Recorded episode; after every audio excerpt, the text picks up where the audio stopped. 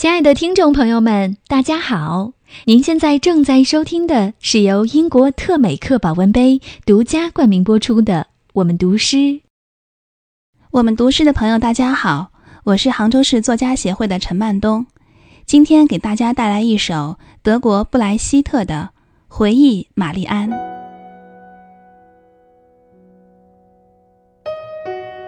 回忆玛丽安，作者德国布莱希特。那是蓝色九月的一天，我在一株李树的细长阴影下，静静地搂着她。我的情人是这样的苍白和沉默，仿佛一个不是的梦。在我们的头顶上，在夏天的明亮的晴空中，有一朵云，攫住了我的目光。如此的洁白，至高无上。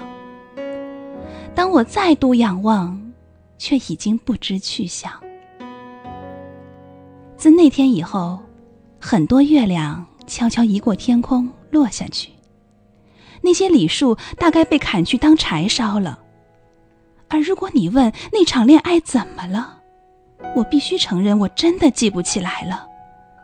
然而我知道你试图说什么。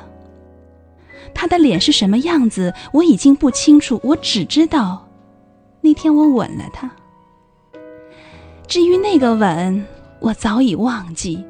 但是那朵在空中漂浮的云，我却依然记得，永远不会忘记。